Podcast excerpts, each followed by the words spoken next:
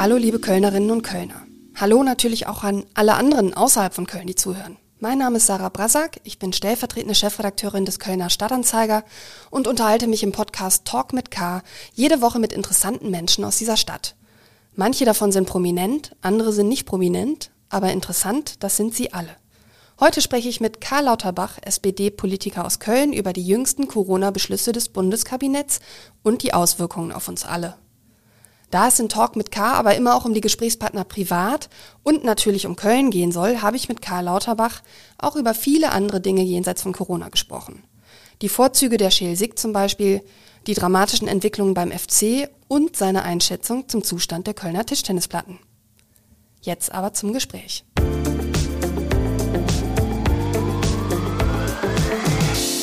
Herr Lauterbach, herzlich willkommen in meinem Podcast Talk mit K. Schön, dass Sie Zeit haben. Sehr gerne. Guten Tag, Frau Basak. Egal, was man anmacht oder aufschlägt, den Fernseher, das Radio, das Internet oder die Zeitung, Sie sind immer schon da. Die Corona-Krise hat Sie omnipräsent gemacht. Und ich habe mich gefragt, mit wie vielen Stunden Schlaf kommt ein Karl Lauterbach pro Nacht aus? Also zumindest etwas weniger, als ich den äh, äh, Patienten oder den also äh, Ratsuchenden empfehlen würde. Aber es ist auf jeden Fall noch genug, als dass ich gut konzentriert arbeiten kann es ist auch nicht wirklich bedenklich, aber etwas mehr Schlaf täte mir auch gut. Sie haben aufgrund Ihrer Omnipräsenz sogar einen Spitznamen erhalten, der im politischen Betrieb kursiert, und zwar Karlchen überall. Wie einverstanden sind Sie damit?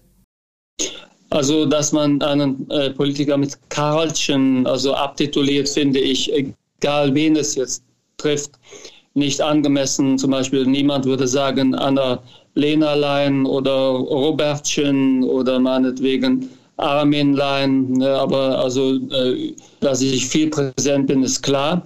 Ich finde allgemein, also indem man den Vornamen runterzieht, ver verniedlicht, also äh, Angelachen und so weiter und so fort. Das hatte ja Ramelow mal gesagt. Also das, ich finde so etwas allgemein nicht pässlich, aber es ist Geschmackssache. Sie reden und twittern seit einem Jahr gefühlt 24 Stunden am Tag fast ausschließlich über Corona aus sehr guten Gründen. Und natürlich möchte ich mit Ihnen ebenfalls über Corona sprechen, denn das Bundeskabinett hat ja soeben die Änderung des Infektionsschutzgesetzes beschlossen. Aber im Podcast Talk mit K soll es immer auch um Sie als Person gehen und um Köln. Und Sie sind ja nicht nur Gesundheitspolitiker und Experte, sondern auch Wahlkölner, der in diesem Jahr sein 25. Köln-Jubiläum feiert, wenn ich richtig gezählt habe. Sie sind außerdem Arbeiterkind, Katholik, fünffacher Vater, Tischtennisspieler und Fliegenfan. Lauter ebenfalls spannende Themen, wie ich finde. Und damit möchte ich zunächst nicht mit dem Naheliegenden, nämlich Corona, beginnen, sondern mit Ihnen privat. Als passionierter Sportler wissen Sie, dass Aufwärmen wichtig ist. Darum beginne ich mit einigen schnellen Warm-up-Fragen, die Sie, wenn Sie mögen, ebenso schnell beantworten dürfen. Einverstanden? Sehr gerne. Sie tragen seit einiger Zeit keine Fliegen mehr und haben jüngst öffentlich angekündigt, bei Interesse Exemplare aus Ihrer großen Fliegensammlung abzugeben. Hat sich jemand gemeldet? Ja, es haben sich in der Tat Leute gemeldet und ich, soweit ich weiß, soll auch eine kleine Versteigerung von 10 oder 15 Fliegen stattfinden, äh, was ich natürlich sehr gerne mache. Das Geld wird dann gespendet an einen also wohltätigen Zweck. Aber in der Tat, ich habe jetzt keine Verwendung mehr für die Fliegen und dann kann ich sie so gut wie, wie es geht auch verschenken oder versteigern für wohltätige Zwecke. Gibt es denn eine Lieblingsfliege, die Sie niemals weggeben würden, weil Sie eine besondere Geschichte damit verbinden? Ja, bestimmte Fliegen, also gebe ich ungern weg. Ich habe zum Beispiel in einem Wahlkampf immer die gleiche Fliege getragen. Tatsächlich habe ich die dann auch als Wahlkampffliege archiviert und die möchte ich auch ungern abgeben zumindest zunächst einmal nicht. Und also ich habe ein paar Fliegen, äh, die verbinde ich mit besonders schönen Ereignissen, privaten Ereignissen, von daher will ich die auch ungern weggeben. Kann man sich jetzt auf einen modischen Nachfolgetick bei Ihnen einstellen? Kommen jetzt bunte Socken oder war es das? Nein, nein, also die, die Fliegen waren ja ein Relikt aus meiner Zeit als Student, muss man sagen, als Medizinstudent in den Vereinigten Staaten. Damals habe ich die Pflege getragen um die Krawatte ablegen zu können. Medizinstudenten und junge Ärzte müssen in Amerika Krawatte oder Fliegen tragen oder Amulette. Und ich habe mich damals für die Fliege aus Hygienegründen bekanntlicherweise entschieden. Aber das ist jetzt vorbei und ich plane auf absehbare, kein, absehbare Zeit keine äh, Ersatzmarkenzeichen. Äh, ich habe die Fliege auch nicht als Markenzeichen in der Politik verwendet, sondern ich habe schon, schon immer getragen, als ich noch an der Uni gewesen bin als ich noch als also junger Arzt unterwegs gewesen bin. Somit, also ich, ich, ich brauche kein Mode. Ich bin ohne dies nicht jemand, der durch also Modeaccessoires bisher aufgefahren wäre. Sie sind fünffacher Vater, ich habe es eben schon erwähnt. Wann und warum waren Sie einem Ihrer Kinder zuletzt peinlich? Also das äh, weiß ich gar nicht. Äh, ab und zu gibt es natürlich also äh, Gemeckere von den Kindern. Das ist auch sehr angenehm und nehme ich also äh, das nehme ich wohlwollend wahr. Aber ein konkretes Ereignis fällt mir jetzt nicht ein. Äh, ab und zu, wenn ich also auf Instagram etwas also, zu, äh, also teile, und das sind meine Kinder dann ja zuerst, die sind etwas mehr unterwegs, also bei Instagram als beispielsweise bei Twitter oder bei Facebook, da kriege ich Rückmeldungen. Da habe ich mich auch schon ein paar Mal aus ihrer Sicht vergaloppiert. Jetzt ist man ja oft auf seine Kinder besonders stolz und wenn man nach seinem Lebenswerk gefragt wird, sagt man äh, meine Kinder. Worauf sind Sie in Ihrem Leben am meisten stolz neben Ihren Kindern? Also ich hätte tatsächlich die Kinder hier zuerst genannt, aber ansonsten, also schlicht und ergreifend, bin ich also äh, ja, worauf kann man stolz sein? Also richtig stolz kann man eigentlich sollte man, äh, Stolz ist vielleicht überhaupt kein so gutes Attribut. Ich weiß gar nicht, ob es gut ist, dass man auf etwas stolz ist. Ich bin froh, dass es mir gelungen ist, also aus, aus meinem Berufstraum, den ich schon also in der Jugend gehabt habe. Ich bin in die Medizin gegangen, um tatsächlich für das für die Gesundheit der Menschen so viel zu tun wie möglich. Ich bin aus, aus sehr idealistischen Gründen in die Medizin gegangen habe mir immer vorgenommen, ich bin von meinem ursprünglichen Berufswunsch, ich wollte eigentlich Mathematik und Physik studieren, Davon bin ich abgewichen, also mit dem Wunsch, dass ich mit Medizin mehr für die also Menschen tun könnte. Und also äh, das ist aus meiner Sicht auch gelungen. Ich habe also an sehr vielen Gesetzen mitgearbeitet. Insgesamt habe ich, glaube ich, 80 Gesetze also federführend verhandelt oder durchverhandelt. Das ist eine ganze Menge über die letzten 20 Jahre. Und selbst also in der Zeit, wo ich noch nicht im Bundestag war, somit das sind Dinge, auf die ich zumindest sehr gerne zurückblicke und übrigens auch auf die Gründung des Lehrstuhls für Gesundheits des Instituts für Gesundheitsökonomie und klinische Epidemiologie in der Uniklinik in Köln. Da ist ein Studiengang entstanden, der also werden pro Jahr 100 Masters- und Bachelorstudenten, noch Promotionsstudenten ausgebildet. Den Studiengang habe ich in den 90er Jahren gegründet. Der wird mittlerweile von meine Nachfolgerin äh, Stefanie Stock, also viel besser geleitet, als ich es je könnte. Aber dieser Studiengang hat, glaube ich, äh, viele junge Leute in einen Bereich geführt, den man vorher in der Uni Köln nicht studieren konnte und der einen Unterschied macht. Stichwort Gesundheit. Sie waren als Kind oft krank. Man hat Ihren Eltern geraten, so habe ich es in der Vorrecherche sozusagen gelesen, Sie wegen Ihrer häufigen Bronchitis nicht aufs Gymnasium zu schicken. Jetzt mal abgesehen davon, dass dieser Rat wohl auch damit zu tun hatte, dass man sie als Arbeiterkind nicht zwingend auf einem Gymnasium gesehen hat, hatte dieses häufige Kranksein als Kind irgendeinen Einfluss auf die Biografie von Karl Lauterbach, dem Gesundheitsexperten? Nein, das glaube ich nicht. Also die, die, Erkrankungen waren ja Gott sei Dank harmlos. Es waren der Erkältungskrankheiten, Bronchitis. Ich habe als Kind halt sehr viel Sport gemacht und habe mich häufig erkältet draußen. Wurde damals Fußball gespielt. Es gab keine Duschen, es gab keine also Umkleidekabinen. Man ist quasi, nachdem man durchgeschwitzt war, mit also nassen Klamotten, ist man mit dem Fahrrad durch Wind und Wetter wieder nach Hause gefahren. Ich habe auch im Winter gespielt, von daher war ich ständig erkältet. Und also diese äh, Empfehlung, nicht das Gymnasium zu besuchen, weil man etwas erkältungs-, also anfälliger ist, das war natürlich vorgeschoben. Wir Arbeiterkinder haben keine Plätze auf dem Gymnasium bekommen, auch die Dorfkinder, nicht nur die Arbeiterkinder, weil also die paar Plätze, die es gab, die waren fast alle verbraucht worden durch die Kinder damals der äh, Mitarbeiter der Kernforschungsanlage Jülich, so hieß es damals noch heute Forschungszentrum Jülich, das war vorgeschoben. Und ähm, das, hat, das hat mich in der Tat geprägt. Ich habe damals als Kind schon sehr präzise verstanden, wie Kinder aus bildungsfernen Schichten benachteiligt werden. Das habe ich tatsächlich als 12- oder 13-Jähriger habe ich das schon relativ klar gesehen. Und ich glaube, das geht vielen Kindern so. Kinder erleben die, Un die Ungerechtigkeit in unserem System sehr klar und das hat sich leider bis heute nicht geändert. Soziologen sprechen ja von einem bestimmten Habitus, den man also qua Herkunft oder sozialem Status mitgegeben bekommt. Das heißt, Akademiker, Kinder bewegen sich dieser Theorie zufolge mit einem anderen Gefühl oder Habitus durch die Welt, weil sie von ihrem Elternhaus zum Beispiel bestimmtes kulturelles Kapital mitbekommen haben. Mussten Sie sich bestimmte Dinge mühsamer erarbeiten als andere? Das weiß ich nicht. Ich glaube ehrlich gesagt, in den Bereichen, wo ich tätig gewesen bin, hat das keine große Rolle gespielt. Beispielsweise also um den Medizinstudienplatz zu bekommen, musste man halt ein also besonders gutes Abitur haben. Da spielte der Habitus null eine Rolle im Medizinstudium selbst. Also, äh, also wenn man da gute Abschlüsse haben wollte, kam es auch mehr also auf anonymes Lernen an als auf den Habitus. Und also später an der Harvard-Universität ging es auch wieder so weiter. Da kam man also mit Habitus nicht weit, sondern man musste die Zulassungstests bestehen, die damals noch ziemlich kompetitiv gewesen sind. Äh, es kann somit sein, dass also mir für das ein oder andere in frühen Jahren der Habitus gefehlt hat, aber also ich konnte es auf jeden Fall durch anonyme also äh, Tests oder durch Prüfungen, so konnte ich das einigermaßen ausgleichen.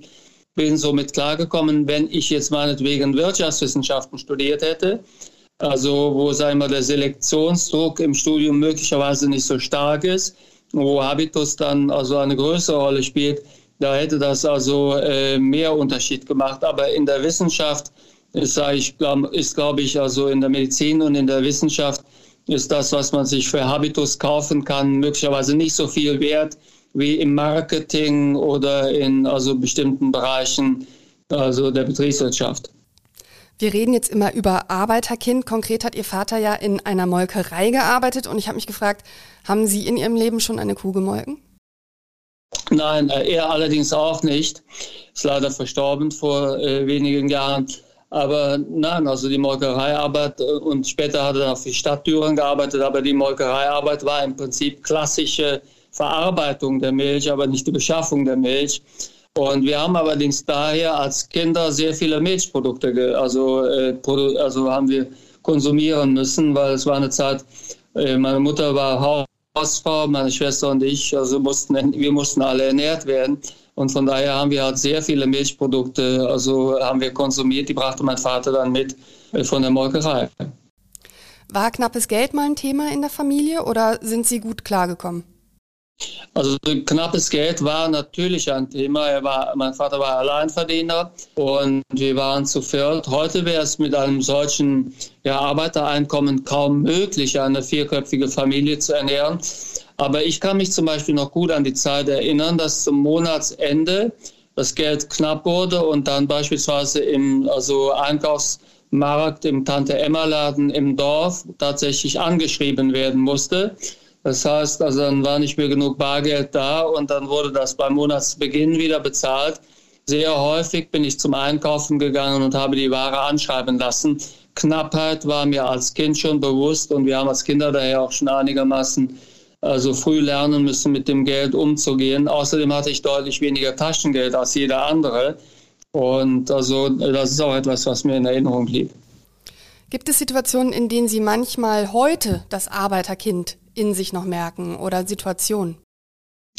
Ja, das glaube ich schon. Also äh, man lernt ja als Arbeiterkind also äh, schon unter bestimmten Bedingungen, dass man also sagen wir mal nichts geschenkt bekommt, also dass man sich durchsetzen muss, dass es also äh, also äh, wichtig ist, also äh, Konflikte auch wirklich auszutragen, nicht zu verschweigen und ähm, dass also äh, schnell ausgetragene und offen ausgetragene Konflikte oft besser sind als dass man das zu stark also ins Psychologische zieht und es dauert ewig, bis da mal was zur Aussprache kommt. Ich glaube, dass ich zum Teil also auch eine Sprache habe oder eine ja, mal Herangehensweise an die Probleme, die tatsächlich sehr pragmatisch ist, wie es unter Arbeitern nicht anders also möglich ist im Übrigen. Und also ein gewisser Pragmatismus, der übrigens auch in der Wissenschaft hilfreich sein kann, der ist mir, glaube ich, zu eigen. Und ich glaube, das haben viele Arbeiterkinder. Noch zwei letzte Aufwärmfragen, bevor wir dann langsam die Kurve nach Köln kriegen. Über welchen Humor können Sie eher lachen? Über den von Caroline Kebekus oder über den von Dieter Nuhr? Oder keinen von beiden? Also über den äh, Humor von Dieter Nuhr kann ich nicht so viel lachen. Ich muss allerdings auch sagen, ich bin kein Kenner von Dieter Nuhr. Also äh, ich, ich schaue mir das definitiv typischerweise nicht an. Äh, Caroline Kebikus, also äh, da habe ich wahrscheinlich, damit kann ich wahrscheinlich mehr anfangen. Sie pflegen einen gesunden Lebensstil. Sie betonen zum Beispiel gerne, dass Sie sich äh, komplett salzarm ernähren. Was heißt komplett salzarm? Also salzarm, nicht völlig salzlos. Sie klingen insgesamt immer ziemlich vernünftig. Gibt es eigentlich etwas, wo auch ein Karl Lauterbach über die Stränge schlägt? Ja, ganz klar. Ich mache auch sehr viele Dinge unvernünftig. Ich feiere gerne, wenn es also möglich ist. Ähm, ich trinke zum Beispiel also quasi fast jeden Tag also Alkohol. Ich bin ein Weinliebhaber. Ähm, äh, ich äh, also äh, bin beim Sport extrem ehrgeizig, also riskiere auch Verletzungen, also beispielsweise für den Sport, kann auch also unvernünftige Anschaffungen tun. Also mein Leben ist im Privatbereich auch durch unvernünftige Komponenten geprägt. Allerdings versuche ich bei der Ernährung und also äh, bei, bei also bestimmten Verhaltensregeln auch das, sagen wir, ungefähr zu leben, was mein Beruf lange Zeit war. Ich war ja, bin ja Epidemiologe, jetzt also Bundestagsabgeordneter, aber sagen wir, die Epidemiologen empfehlen ja bestimmte Lebensweisen, zum Beispiel den geringen Salzkonsum, dass man das dann auch ein Stück weit lebt, was man empfiehlt. Das halte ich nur für natürlich aber das durchzieht nicht mein gesamtes Leben. Ich habe auch sehr unvernünftige äh, Seiten und kann mich zum Beispiel also sehr stark über Kleinigkeiten ärgern. Ich habe viel zu viel Stress in dem Sinne. Also wir, wir Epidemiologen empfehlen ja immer Meditation und ausgeglichenes Leben und eine gute Work-Life-Balance. Nichts von dem, also habe ich je selbst gelebt und von daher bin ich nicht durchgehend vernünftig. Anschlussfrage zum Thema Alkohol, spontan. Es gibt ja in der Krise diejenigen, die sagen, ich trinke eigentlich viel mehr als früher, weil es gibt ja auch nicht so viel anderes zu tun und man sagt sich dann eben, ist halt auch Krise und ich habe es mir verdient und die anderen, die sagen, naja, es gibt eigentlich keine Feieranlässe mehr, sodass ich eigentlich viel weniger trinke. Wo sind Sie da im Spannungsfeld? Also ich bin, ich habe mein Trinkverhalten nicht so also verändert. Worauf ich sehr achte, ich betrinke mich tatsächlich nicht. Also da bin ich sehr also äh, konsequent. Wenn ich also ähm, genug habe, dann habe ich genug und ich bin daher nicht suchtgefährdet, weil ich tatsächlich also mich nicht betrinke. Aber trotzdem, also äh, ich, und ich bin ein Genusstrinker. Ich trinke jetzt nicht also des Trinkens wegen, sondern ich liebe halt tatsächlich äh, Weine, gute Weine und trinke daher sehr gerne gute Rotweine. Äh, und das mache ich allerdings auch unverändert. Also äh, das ist weder mehr noch weniger geworden, pandemiebedingt. Muss ich daraus schließen, dass Sie als Wahlimmi mit dem Kölsch nicht warm geworden sind? Das ist in der Tat wahr. Das wird jetzt wahrscheinlich im Bundestagswahlkampf wieder Stimmen kosten. Aber ich bin also nach 25 Jahren Wahlkölner, bin ich nach wie vor kein Kölsch-Trinker. Äh, ich will aber die genauen Gründe hier nicht ausführen, um das Problem nicht noch zu vergrößern. Sie sind als 33-Jähriger nach Köln gezogen. Über das Kölsch haben wir eben schon gesprochen. Ähm, wie war das in anderer Hinsicht für Sie? Waren Sie gleich in die Stadt verliebt oder gab es Anfangsschwierigkeiten? Nein, die Stadt hat mir von Anfang an sehr gut gefallen. Also ich muss sagen, dass ich natürlich, ich komme ja aus der Gegend, aus also der Nähe von Düren und also Köln war mir daher schon immer bekannt. Ich wollte ursprünglich sogar in Köln studieren. Hatte ihm ja schon also darauf hingewiesen, dass ich eigentlich Mathematik und oder Physik oder Mathematik oder Physik studieren wollte. Das war noch nicht ganz klar. Hatte mich daher schon für Mathematik eingeschrieben in Köln, habe dann ganz kurzfristig mich entschieden, Medizin zu studieren. Köln wäre sowieso meine Wahlheimat geworden, wenn ich dann nicht zehn Jahre in Amerika gelebt hätte, als ich dann zurückkam. Also äh, hat mir Köln sofort sehr gut gefallen. Ich habe auch sofort Freunde gemacht, hatte dort gute, also breite Unterstützung von der Uni, sofort, also in der Uni auch mich sehr wohl gefühlt. Das hat auch dazu geführt, ich hatte mehrfach Rufe an andere Universitäten, also nach Greifswald oder auch nach Tübingen. Das Angebot nach Tübingen war sogar von der eigentlichen Uni-Ausstattung her sehr attraktiv. Das habe ich aber abgelehnt, weil ich mich in Köln einfach viel wohler gefühlt habe. Das habe ich nie bedauert. Sie wissen ja, dass die Kölnerinnen und Kölner es lieben, über Köln zu reden und auch davon zu hören, wie andere Köln so finden. Wenn Sie einem Berliner erklären müssen, was Sie an Köln so lieben, welche drei Dinge fallen Ihnen da vor allen Dingen ein? Zunächst einmal also der Viertelsbezug. Also tatsächlich ist Berlin eine relativ also große anonyme Stadt, wo das einzelne Viertel die Menschen nicht prägt. Wenn, dann wären es allenfalls Stadtteile, aber das sind dann Stadtteile wie zum Beispiel der Prenzlauer Berg, mit, wo ich in Berlin lebe, also äh, mit mehreren hunderttausend Einwohnern. Das sind, die sind, das sind Stadtteile, sind groß wie, so groß wie Städte. Aber diese kleinteiligen Viertel äh, wie in Köln, das also kenne ich in großen Städten sonst nur wie, äh, also wie in Köln, kenne ich dort nur. Und das sind quasi, wie, man kann sagen, Dörfer, städtische Dörfer sind das. Zum Zweiten, also Kölner sind sehr gesellig. Also in Köln hat man wirklich innerhalb von kürzester Zeit Leute kennengelernt, ist im Gespräch, äh, trifft sich dann auch wieder. Also Köln ist eine extrem gesellige Stadt. Und zum äh, Dritten, also Köln ist auch sehr pragmatisch. Also äh, die, also die Verwaltungswege, die Dienstwege, die Unterstützungswege also die Zusammenarbeit der also Behörden, alles ist eigentlich sehr kleinteilig und pragmatisch. Somit ist also Köln pragmatisch, also, äh, also sehr lokal und gesellig. Und für welche drei Dinge würden Sie einen Tadel aussprechen? Ein Tadel, naja, also Köln ähm, hat natürlich also bei der Umsetzung dessen was Beschlusslage ist, verwaltungstechnisch zum Teil erhebliche Defizite. Zum Zweiten, die Verkehrssituation in Köln ist eine lupenreine Katastrophe und das hat sich in den 25 Jahren, wo ich hier, also wo ich in Köln lebe, wo ich hier lebe, hat sich das nicht verändert. Ich sehe auch keine Hoffnung, offen gesagt. Also, es, also die paar Radwege, die jetzt dazugekommen sind, ändern daran nichts. Also der, und die Radfahrer, die müssen die fürchten um ihr Leben in Köln auf den großen Straßen wo sie also dann quasi äh, äh, ungeschützt, also auf also bisher wenig, also abgetrennten Terrain unterwegs sind. Also der Verkehr passt gar nicht. Und ähm, ja, es gibt auch Teile von Köln, die sind einfach schlicht und ergreifend verkommen und schmutzig, muss man sagen. Da tut die Stadtverwaltung zu wenig, das einigermaßen zu erhalten. Es richtig, gibt richtig heruntergekommene dreckige Plätze, die also eigentlich eine so wohlhabende Stadt wie Köln nicht nötig hätte. Ein Beispiel?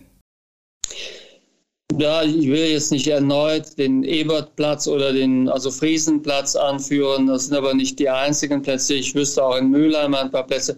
Auch der Wiener Platz zum Beispiel, also der baulich natürlich eine lupenreine Katastrophe ist. Der, ist, der muss schon in besserem Zustand gewesen sein.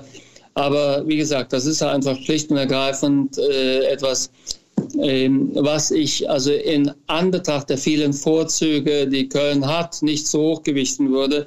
Das kann über den Gesamt, also, äh, also äh, Rang der hohen Lebensqualität in Köln nicht wirklich trüben. Mülheim ist Ihr Wahlbezirk. Ist die Schelsig die bessere Hälfte von Köln? Ich weigere mich immer, also Dinge zu ähm, bewerten im Vergleich. Also was ist besser, was ist schlechter. Alles hat Vorzüge. Ich kann nur sagen, dass Köln-Mühlheim sich massiv entwickelt hat, also in den letzten Jahren.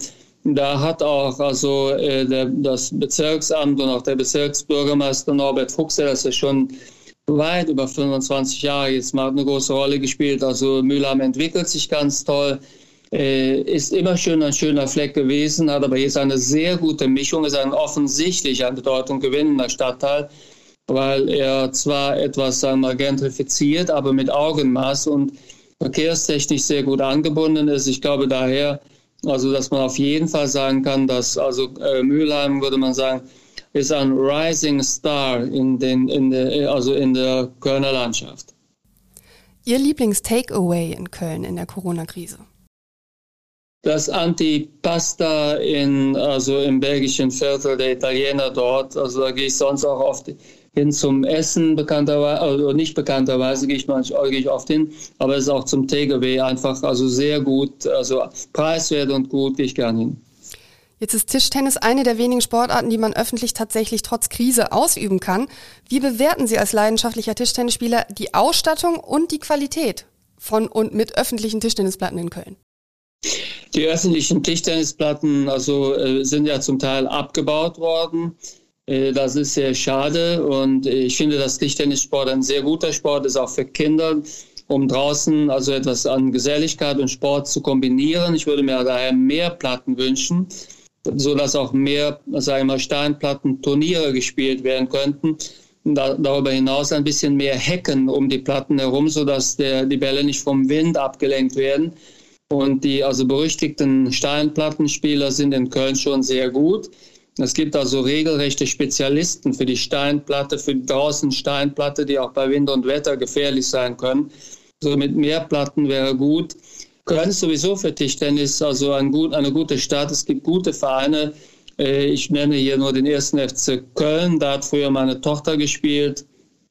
Die, also sie ist also, äh, also jetzt dort nicht mehr, sie ist nach Berlin gezogen, aber also war dort in der Jugendmannschaft und äh, Köln ist ja jetzt auch in die äh, also zweite Bundesliga aufgestiegen und ähm, darüber hinaus eben Rot-Rot-Gold Ports. Das ist ein aus meiner Sicht toller Verein, mit dessen Spielern ich sehr regelmäßig trainiere, der ja auch also weit über die also Grenzen von Köln bekannt ist.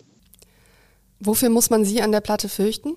Was ist Ihr Signature Move? Also ich bin ein relativ also kompromissloser Angriffsspieler, der insbesondere auf der Vorhand also äh, relativ druckvoll spielt. Ich habe aber auch also offensichtliche Schwächen. Ich wünschte einfach, ich wäre besser, arbeite aber nach wie vor an meiner Technik. Sie jetzt zu fragen, an welcher Tischtennisplatte man Sie in Köln am ehesten antrifft, ist wahrscheinlich vergeblich, oder? Genau, im Moment also kann ich da also wenig anbieten. Aber typischerweise, wenn es wieder zulässig ist, spiele ich halt sehr viel mit den, mit den Kollegen von Rot-Rot-Gold Ports, mit denen trainiere ich halt sehr gern. Sie haben eben den FC erwähnt, da gibt es ja noch äh, diese andere Seite des FC, den Fußball, wo Sie ebenfalls ja auch ähm, Interesse haben. Dass der FC jetzt Funkel als neuen Trainer geholt hat, ist ein Zeichen der A Hoffnung oder B des unabwendsamen Abstiegs in die zweite Liga? Also er ist, Funke ist ja Spezialist für schier mehr oder weniger unlösbare Aufgaben. Und ich hoffe, dass er es schafft. Tatsächlich, also äh, würde ich mich sehr freuen, wenn der FC Köln es noch einmal packt. Ich hatte nach der ersten Saison hatte ich also, nach der ersten Halbzeit der Saison hatte ich also riesige Hoffnungen, dass das diesmal also kein Gezerre gegen den Abstieg wieder würde. Jetzt sind wir wieder da, wo wir schon so oft gewesen sind. Ich hoffe, dass es Funke schafft. Wir haben noch einen anderen Problemfall in Köln, der wesentlich größer ist jetzt als der FC. Das ist die Oper am Offenbachplatz. Der Eröffnung dieser Oper fiebern Sie A entgegen oder B, die hat Sie noch nie so groß interessiert, diese Oper? Die hat mich noch nie überhaupt interessiert. Ich bin wirklich kein Opernfan. Ich finde es schade, dass das also so ein Langfristfiasko ist, also äh, was auch also Fragen jeder Art aufwirft und Köln so ein bisschen überregional auch blamiert. Aber ich muss offen sagen, dass ich die Oper nicht vermisse, weil ich Opern nicht äh, besuche. Äh, ich kann aber sehr gut verstehen, dass es also Opernliebhaber gibt und für, muss, für die ist das natürlich eine, also ist das eine, eine Blamage und ein Skandal, dass es da nicht schneller vorangeht. Mittlerweile machen wir uns da schon ein bisschen lächerlich. Was an dem Wahl im Karl Lauterbach ist typisch Kölsch geworden? Was ist typisch Kölsch? Also ich glaube, dass man also mein Sprachdialekt sich nicht also vom äh, Rheinländer entfernt hat, seit ich in Köln lebe. Also ich habe jetzt quasi so eine Mischung aus äh, Boston und Köln-Dialekt entwickelt. Und äh, der ist also sehr, man, man würde sagen, also man, man, erkennt mich sehr oft an der Stimme bereits. Also selbst Taxifahrer erkennen mich an der Stimme, ohne dass sie überhaupt sich rumdrehen müssen. Von daher, das, das hat sich sicherlich eingefärbt über seinen Dialekt, zu dem ich auch stehe. Ich finde den also rheinländischen oder Kölner Dialekt nicht problematisch. Also ich kenne also andere Dialekte, zum Beispiel das Sächsische oder das Bayerische, das Fränkische gar. Also das sind für mich eher hochproblematische Dialektformen, aber der, der Kölner hat nichts zu verbergen und von daher ist das alles okay. Das ist eine, also eine klangvolle also Dialektik und von daher alles gut.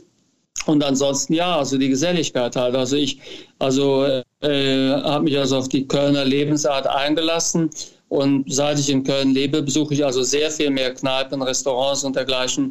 Etwas, was ich früher kaum getan habe, was man aber in Köln sich mehr oder weniger gerne angewöhnt.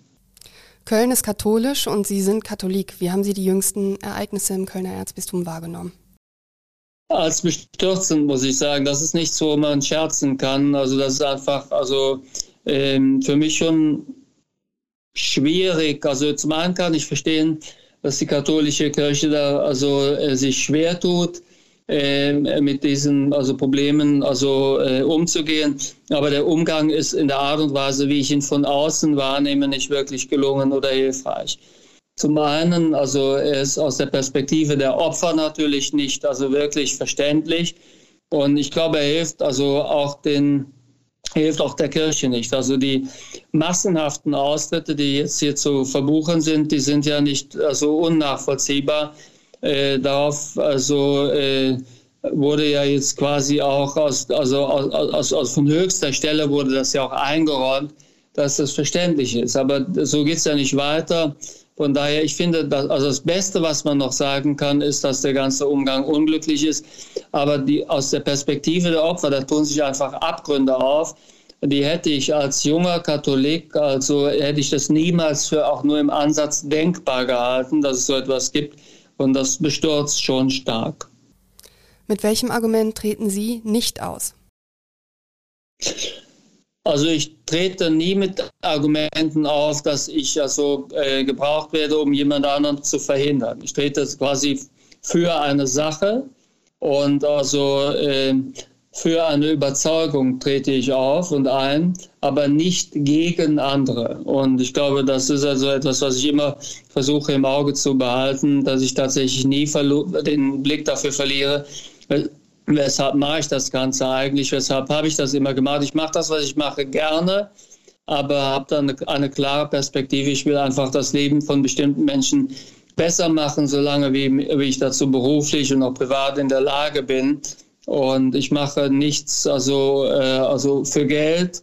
Also ich will nicht reich werden, mir geht es nicht um Prestige, mir geht es nicht also um Ämterhäufung, sondern mir geht es tatsächlich um also die Durchsetzung von bestimmten Ideen und Idealen und um konkrete Hilfe. Das war auch eine sehr interessante Antwort, deswegen habe ich Sie nicht unterbrochen. Aber gemeint hatte ich, ähm, warum Sie nicht aus der Kirche austreten, wie viele das ja tun. Sie hatten die massenhaften Austritte angesprochen. Mit welchem Argument sagen Sie, ich bleibe trotzdem? Also ich bin tatsächlich also äh, aus der Kirche ausgetreten auf der Grundlage der eben vorgetragenen äh, Argumente. Äh, ich bin selbst also äh, auf der Grundlage der Entwicklung dieser Dinge bin ich ausgetreten, ja. Das heißt, es war jetzt, ist auch noch nicht allzu lange her? Also es ist also als die, als, sagen wir, als das Ausmaß der Probleme bekannt wurde, bin ich ausgetreten. Ich würde mich nach wie vor als jemanden also betrachten, der dem der dem, der katholischen Kirche sehr nahe steht. So würde ich es mal ausdrücken. Und also ich habe dann irgendwie also auch ein Zeichen setzen wollen und also würde nicht ausschließen, dass ich auch mal wieder eintrete, aber also ich habe es auch nie an die große Glocke gehängt, aber ich bin tatsächlich in Anbetracht der Entwicklung schon vor ein paar Jahren ausgetreten, weil ich einfach also wollte, dass es da eine andere dass es da eine andere Entwicklung geht, aber ich habe es nicht, also habe es nicht groß öffentlich gemacht. Ähm, hoffe, dass sich, also, dass sich die Dinge ändern, dann kann man auch noch mal drüber nachdenken. Kommen wir auf die sehr aktuellen politischen Entscheidungen bezüglich Corona zu sprechen. Die Regierung hat gerade eben die sogenannte Bundesnotbremse beschlossen und das Infektionsschutzgesetz geändert. Ich würde mit Ihnen gern über die wichtigsten Ergebnisse sprechen. Zunächst einmal ist ja die Testpflicht in den Betrieben beschlossen worden. Das heißt konkret, dass mindestens einmal pro Woche Unternehmen ihren Beschäftigten, die kein Homeoffice machen können oder dürfen, einen Test anbieten müssen. Ist Ihnen dieser Beschluss weitreichend genug? Ist auf jeden Fall ein Schritt in die richtige Richtung. Und ich finde es traurig, dass die CDU sich selbst bei dieser Beschlusslage gesperrt hat. Das hat jetzt nichts mit Wahlkampf zu tun, sondern der Schutz der Arbeitnehmer muss auch für die Arbeitgeber und muss auch für die Union also im Vordergrund stehen. Ich glaube, dass die Beschlusslage nicht weitreichend genug geht. Also der Test müsste mindestens zweimal die Woche, die für die Arbeitnehmer angeboten werden, und man müsste auch tatsächlich also so weit gehen, wie man kann im Rahmen des rechtlich Möglichen, die Pflicht zur Testung einzuführen, zumindest für diejenigen, wo das Homeoffice möglich ist. Also eine denkbare Regelung wäre hier die, dass diejenigen, die also theoretisch im Homeoffice arbeiten können, dass die neben der Pflicht zum Homeoffice äh, von Arbeitgeberseite auf jeden Fall auch eine Pflicht zur Testung also, äh, be äh, also bekommen. Und ähm, die, also die Regelung ist daher das Minimum, was wir benötigen, aber ich glaube, es wird insgesamt nicht reichen, um die großen Ausbrüche, die wir jetzt bei B117, der Mutation, die viel ansteckender ist, zu erwarten haben, in den Griff zu bekommen. Jetzt kritisieren ja viele, dass es diese Testpflicht in den Betrieben nicht schon längst gibt. Vor allen Dingen diejenigen, die praktisch mit einem Berufsverbot belegt sind und, sagt, die unter, und sagen, die Unternehmen machen zu wenig. War das vor allem Lobbyismus, der diese Testpflicht sozusagen früher verhindert hat? Oder war es eben auch die Einsicht, dass es so viele Selbsttests auch noch vielleicht gar nicht zu kaufen gibt? Naja, es war ehrlich gesagt beides, aber hätten wir die Pflicht viel früher erlassen, was ich für richtig gefunden hätte, dann gäbe es natürlich auch sehr viel mehr Tests, weil die Produktion richtet sich ja auch nach der Nachfrage. Und selbstverständlich hätten die Unternehmen ihrerseits auch die Produktion erhöhen können. Somit die Tatsache, dass wir jetzt noch immer keine Testpflicht haben, also äh, ist ja auch maßgeblich für das Angebot, was wir haben. Der Lobbyismus stand sicherlich im Vordergrund. Köln mit seinem sehr hohen Inzidenzwert muss sich nun wohl darauf einstellen, dass die Ausgangssperre von 21 bis 5 Uhr morgens kommt. Äh, wie zuversichtlich sind Sie, dass diese Ausgangssperre nützen wird, um runterzukommen von den hohen Inzidenzen? Die Ausgangsbeschränkung wird auf jeden Fall einen Einfluss haben, weil über die Ausgangssperre die Zahl der Menschen, die sich abends noch also auf den Weg macht, wo dann quasi äh, das Treffen draußen beginnt und drinnen endet, das wird zurückgehen. Und ich glaube daher, dass also das einen Unterschied machen wird, also die Pandemie in Köln stabilisieren wird, aber es wird alleine natürlich nicht reichen. Man darf die Wirkung auch nicht überschätzen. Ich zitiere einen Ihrer jüngsten Tweets. Wenn wir den Lockdown im Bundestag verwässern, wahrscheinlich ist er sogar zu schwach, hat Politik voll versagt, alle qualifizierten Wissenschaftler haben gewarnt. Wie bewerten Sie diesen Beschluss jetzt heute? Ich sag mal jetzt im Angesicht von diesem Tweet. Der Kabinettsbeschluss ist wirklich das Mindeste, was wir machen müssen. Und mit weniger kämen wir auf keinen Fall über die Runden. Ich glaube aber, dass die Ministerpräsidenten und Ministerpräsidenten und die Landesparlamente über diese Beschlusslage hinweggehen müssen. Und was wichtig ist, der Beschluss wird ja frühestens nächste Woche kommen. Das heißt, wir verlieren erneut Zeit. Und ich würde mir einfach wünschen, dass auf Landesebene schon viel drastischer und auf kommunaler Ebene schon viel drastischer vorab reagiert wird und dass man nicht auf diesen Minimalkompromiss jetzt im Bund wartet und sonst nichts tut, weil uns läuft die Zeit davon. Ihre Empfehlung also an Armin Laschet, zum Beispiel diese Ausgangsbeschränkungen schon ab übermorgen zu erlassen? Ja, also ich würde tatsächlich also ähm, jedem Regierungschef, also Armin Laschet hin oder her, aber auch Armin Laschet würde ich empfehlen, hier sofort zu reagieren, weil die, also wir wissen ja, was kommt. Es gibt keinen Grund jetzt zu warten, bis wir das im Bund beschlossen haben, was ohne dies kommen wird und was möglicherweise also äh, vor fünf Wochen hätte schon beschlossen werden müssen, was ja im Grundsatz sogar beschlossen wurde, muss man sagen, aber nicht umgesetzt wurde. Und daher also würde ich selbst, also in der Position von Armin Laschet, würde ich viel früher handeln, weil die Bürger warten ja darauf, dass endlich die Regelungen kommen, die sie schützen. Es macht ja keinen Sinn, dass wir wenige Wochen vor der Impfung noch zulassen, dass sich so viele Kinder, Eltern und auch chronisch Kranke noch infizieren, dass wir deren Leben riskieren oder dass sie lang, also Long-Covid bekommen. Die Uni Köln, um, auch um Michael Halleck herum, die hat ja nochmal gezeigt, wie gefährlich Long-Covid ist, dass das 13 bis 14 Prozent der Infizierten betrifft. Die sind dann Monate nach, danach noch krank und wir wissen gar nicht, ob es komplett weggeht. Worauf warten wir? Weshalb lassen wir ein so großes Risiko zu? Es ist ja klar, dass wir am Lockdown nicht vorbeikommen, sondern wenn wir es jetzt laufen lassen, dann werden mehr Leute krank und wir müssen nachher das Gleiche tun, was wir jetzt auch haben tun müssen, hätten tun können. Daher würde ich an Laschets Stelle sehr viel drastischer, sehr viel schneller und beherzter reagieren. Der Präsenzunterricht soll mit zwei Corona-Tests pro Woche und bis zu einer Inzidenz von 200 weiterhin möglich sein. Ist das vernünftig? Wie bewerten Sie das? Es ist nur möglich als Notbehelf in der Kombination Wechselunterricht plus zweimal pro Woche testen. dann zeigen die Studien, geht die also äh, Zahl der Infektionen in den Schulen um mehr als 75 Prozent herunter. Übrigens macht hier der kategorische Wechselunterricht sogar mehr aus als das doppelte Testen. Das doppelte Testen ist aber auch notwendig.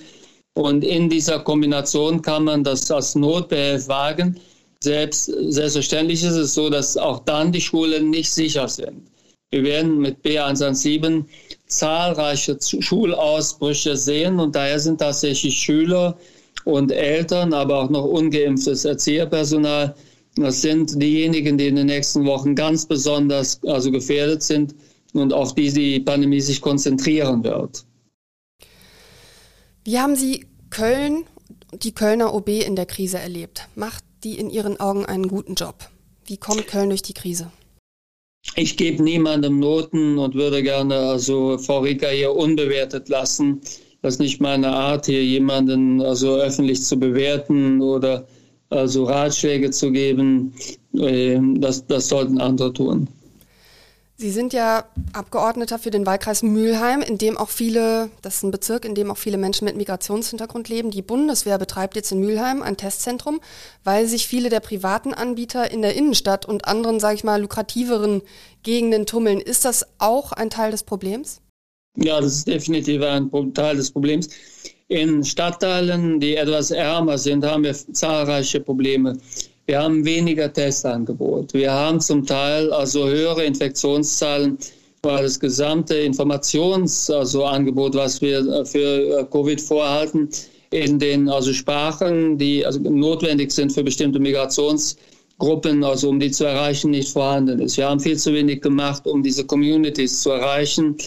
Und was auch sehr wichtig ist, jetzt wird ja geimpft, aber auch unsere Impfkampagnen erreichen natürlich die Bürger in den also benachteiligten äh, Stadtteilen nicht so gut, weil also zum Teil es auch Bildungsbarrieren sind, die es also erleichtern würden, schneller einen Impftermin zu bekommen. Und auch die Impfung über Hausärzte macht das Problem nicht kleiner, weil in Stadtteilen, also wo wenig Hausärzte sind, da kommt auch wenig Impfstoff hin. Der Impfstoff kommt ja über die Hausärzte in die Stadtteile und in Stadtteilen wie Mülheim, wo sehr wenige Hausärzte sind, daher, da kommt dann auch wenig Impfstoff an. Somit wir haben da zahlreiche Probleme, zu wenig Aufklärung, zu wenig Testung, hohe Risiken, zum Teil auch beengtes Wohnen, Sprachbarrieren und zu wenig Impfstoff. Es wird viel zu wenig getan. Äh, und wie gesagt, ich habe eben gesagt, ich will hier Frau Rieker nicht kritisieren, aber sagen wir, machen wir es einfach mal an der Lokalpolitik ganz allgemein fest. Es wird viel zu wenig getan, um die benachteiligten Stadtteile, also mit all dem, was notwendig ist, von Test bis zur Impfung zu versorgen. Sogar bei der Behandlung gibt es Nachteile. Hausärzte, Sie haben das angesprochen, die dürfen impfen. In manchen Stadtteilen gibt es mehr, in anderen weniger. Bald sollen auch die Betriebsärzte impfen können. Sie haben sich ja strikt dafür ausgesprochen, die Impfreihenfolge äh, beizubehalten, obwohl sich andere Mediziner, zum Beispiel, ich habe mit dem Kölner Infektiologen Dr. Gerd Fettgeneuer gesprochen, die haben gesagt, wenn genug Impfstoff da ist, dann nach dem Motto First Take, First Serve. Warum sind Sie so strikt dagegen? Ganz einfach, weil nicht genug Impfstoff da ist. Also wenn genug Impfstoff da wäre, wäre ich also genau der gleichen Meinung wie der geschätzte Kollege Fettgeneuer.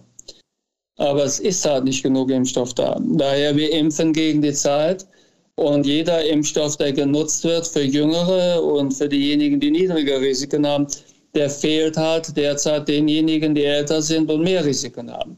Daher also verlasse ich die Impfreihenfolge, habe ich automatisch mehr Todesfälle. Das würde ich gerne vermeiden.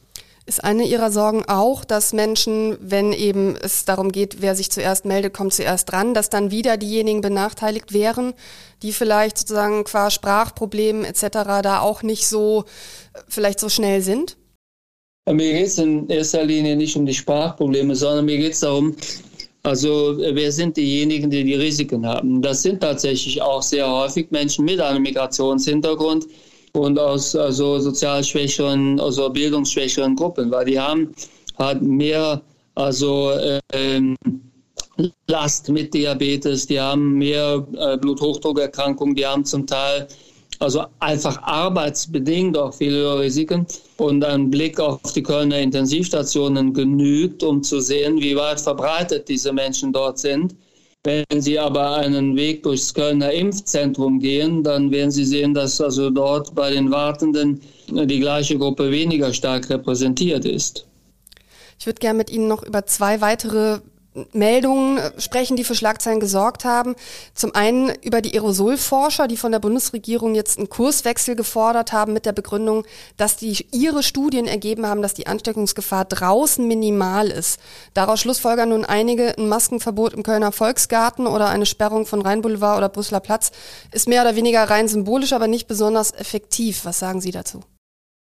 Ja, das sind also deutsche Aerosolforscher, aber die internationale Literatur zeigt halt, dass also erstens, was ich eben schon sagte, die Treffen, die draußen beginnen, äh, mit Alkohol oft also drinnen enden und zum Zweiten, also äh, wissen wir eben, dass gerade bei B117 die Droplet-Infektion sehr gefährlich ist und da genügt beim Sprechen, also auf einen Meter Abstand genügt, also halt ein kleiner Tropfen, der Ihnen ins Auge oder auf die Schleimhäute kommt, schon sind Sie infiziert. Daher also also bei allem Respekt vor den Aerosolforschern, Sie haben ja auch jetzt keine eigenen neuen Studien vorgelegt.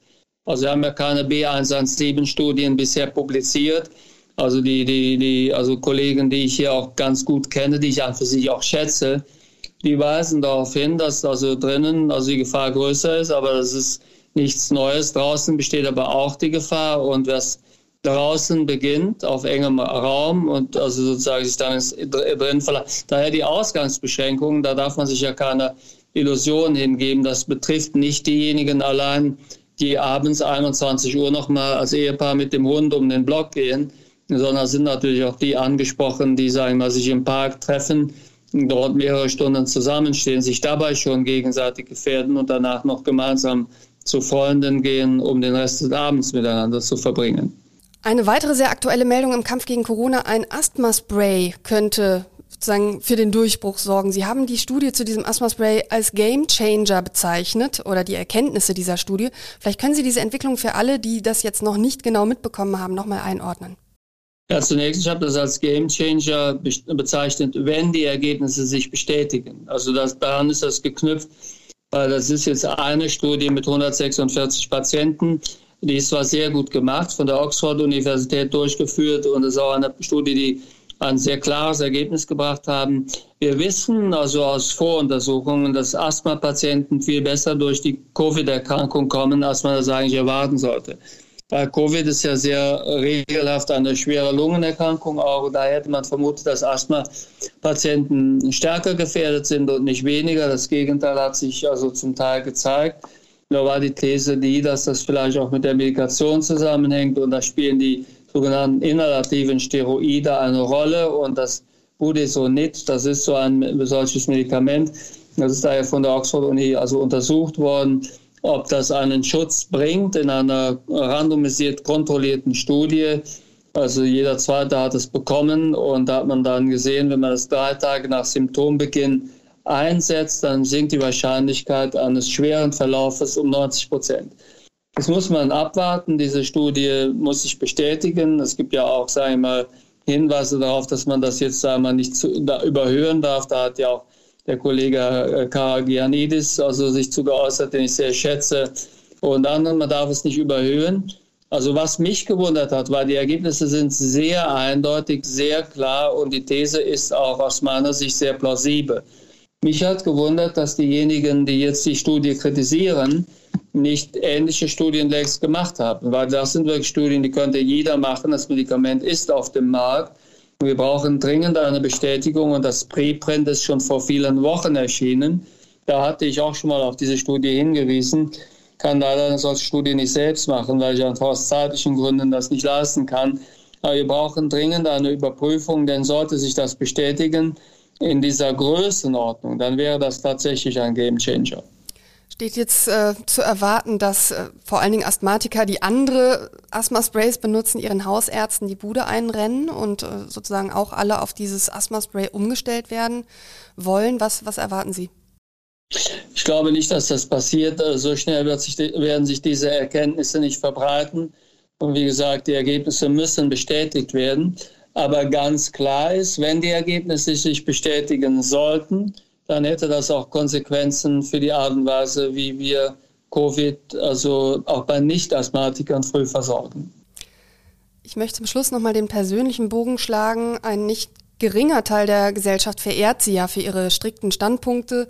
Ähm, andere halten sie für eine nervige Cassandra, sage ich mal, und eine Minderheit hasst sie sogar leidenschaftlich. Sie erhalten sogar Morddrohungen, wie sie ähm, manchmal auch twittern. Fällt es ihrer Psyche leicht, als Politiker derart zu polarisieren? Also leicht will ich nicht sagen, aber es ist einfach notwendig. Ich, hab, ich stehe hier für eine klare Position. Also ähm, das wird ja auch so beschrieben, Team Vorsicht. Also ich würde einfach also dann noch nicht mal das Team Vorsicht sagen, sondern es ist einfach die, also wenn man äh, Menschen sieht, wie Melanie Brinkmann, wie Michael Halleck, Christian Drosten, Michael Mayer, Hermann Viola Priesemann, um nur ein paar zu nennen, also auch Kollegen Karagianidis aus Köln. Also wir stehen alle dafür, wir wollen einfach unnötiges Leid und unnötige Todesfälle vermeiden und sind dafür also bereit, auch bestimmte also Dinge klar beim Namen zu nennen. Und dafür werden wir auch bezahlt. Ich werde dafür also als Politiker bezahlt. Die Kollegen machen das also als Ärzte und als Wissenschaftler. Ich mache das in der Doppelfunktion. Und dass ich daher also in das Fadenkreuz von, also ich sage mal zum Teil sehr unsympathischen, häufig auch sehr rechten Gruppen geraten bin, das bedauere ich. Ich hoffe, dass sich das auch mal wieder ändert. Aber im Moment lebe ich einfach mit dieser Gefährdung und versuche mich so gut wie ich kann zu schützen. Sie haben dennoch gesagt, es hat einen Preis. Sie haben das Gefühl, dass Sie sich seit einiger Zeit nicht mehr unbeschwert bewegen können. Gilt das tatsächlich auch für Köln? Das gilt auch für Köln, aber wie gesagt, ich habe da Vorkehrungen getroffen, über die ich aber äh, aus Sicherheitsgründen nicht reden will. Wo in der Krise würden Sie rückblickend sagen, nach etwas mehr als einem Jahr Corona, haben Sie zu streng geurteilt oder waren sogar im Unrecht? Gibt es sowas? Also ich habe sicherlich geirrt bei den sogenannten Geisterspielen. Da hatte ich ja noch Konflikt mit Rudi Völler, also mit Kollegen Andi Watzke und auch mit, also, ähm, mit also dem Trainer von Bayern München, ähm, Flick. Ähm, da war ich einfach im Unrecht, weil ich hätte nicht gedacht, dass es der Bundesliga so gut gelingt, die Spiele äh, zu organisieren. Jetzt gibt es auf der Grundlage von, also sagen wir, der stärkeren Ansteckung von B117 gibt es mehr Fälle, aber da war ich ganz klar im Unrecht. Und äh, das ist also äh, von mir auch eingeräumt worden. Ich habe auch mit den Kollegen da vom Fußball gesprochen. Ich bin ja selbst Fußball begeistert und bin mittlerweile froh, dass die Geisterspiele stattfinden. Ich hoffe, wie gesagt, dass der ISFC Köln das unbeschadet übersteht. Aber ähm, die, äh, genau, da da lag ich definitiv falsch. Also ansonsten lag ich schon mal bei kleineren Einschätzungen falsch. Also, aber ich habe im Großen und Ganzen mich immer auch abgestimmt. Also ich äh, bin halt eng verankert in der Studienlage und bespreche viele meiner Positionen auch mit anderen Wissenschaftlern, muss man auch sagen. Ist ja nicht alles auf meinen Mist gewachsen, sondern ich bin in einem sehr guten, engen Austausch mit anderen Wissenschaftlern. Wir sind, wenn man so will, ein Team. Und also dieses Team hat äh, so manches Mal richtig gelegen, auch wenn es unpopulär war. Wir sind hoffentlich im Finale oder in der Endkurve dieser Krise, wenn auch in einem sehr dramatischen Finale jetzt mitten in der dritten Welle. Vielen Leuten geht es jetzt an die Substanz. Es werden Wörter wie mütend erfunden und so weiter. Was geht Ihnen selbst an die Substanz? Woran merken Sie das bei sich? Ah, ich glaube, ich äh, merke es daran, dass es also jetzt langsam sehr viel wird. Also äh, die Arbeitsbelastung ist sehr drastisch. Aber ich muss auch sagen, also ich mache einfach weiter. Also ich also will ja auch nicht in eine selbstmitleidige Position übergehen. Äh, ich hoffe, dass, dass wir noch ganz gut durchkommen. Ich äh, habe mich jetzt auch stärker als Impfarzt engagiert. Das gibt mir auch nochmal. Ich will einfach ich, ich, bewältige so etwas, indem ich für jedes Problem, was ich nenne, ich werde ja auf das Cassandra abgetan, aber für jedes Problem, was ich benenne, gebe ich immer auch einen Lösungsvorschlag. Das also habe ich schon als Arzt so gemacht. Und das ich als Politiker und jetzt auch als Corona-Politiker. Ich benenne nie ein Problem, ohne einen Lösungsvorschlag zu machen und beteilige mich daher auch jetzt, also um das nochmal symbolisch umzusetzen, am Impfen selbst und ich glaube, dass mit dieser Einstellung komme ich einigermaßen gut durch. Ich äh, sage, es für mich keinen Grund zum Selbstmitleid. Andere sind in einer ganz anderen Situation. Die haben ein ganz anderes Päckchen zu tragen. Und äh, daher will ich auf keinen Fall das hier enden lassen, indem ich mich da zum Schluss noch selbst bedauere. Ich habe ein paar Sicherheitsprobleme, das ist neu, das ist sehr schwierig geworden, das, das, das ist un, unschön. Ich glaube, das würde ich mir, ich würde mich freuen, wenn das mal wieder wegginge, wenn ich das nicht hätte, weil das beeinflusst mein Leben. Aber sonst ist alles okay. Herr Lauterbach, vielen Dank für das Gespräch. Ich danke Ihnen für die Gelegenheit.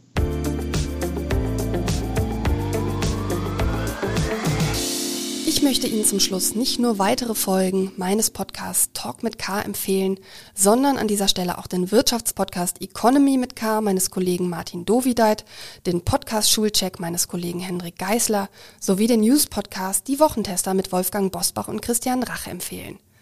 Alle diese Podcasts finden Sie unter ksta.de slash podcast oder auch, indem Sie das Stichwort Kölner Stadtanzeiger bei einer Podcast-Plattform Ihres Vertrauens eingeben. Sie können die Podcasts dort auch kostenfrei abonnieren, damit Sie keine neue Folge verpassen. Ich melde mich nächste Woche mit einer neuen Folge zurück und sage bis dahin Tschüss und auf Wiederhören. Talk mit K.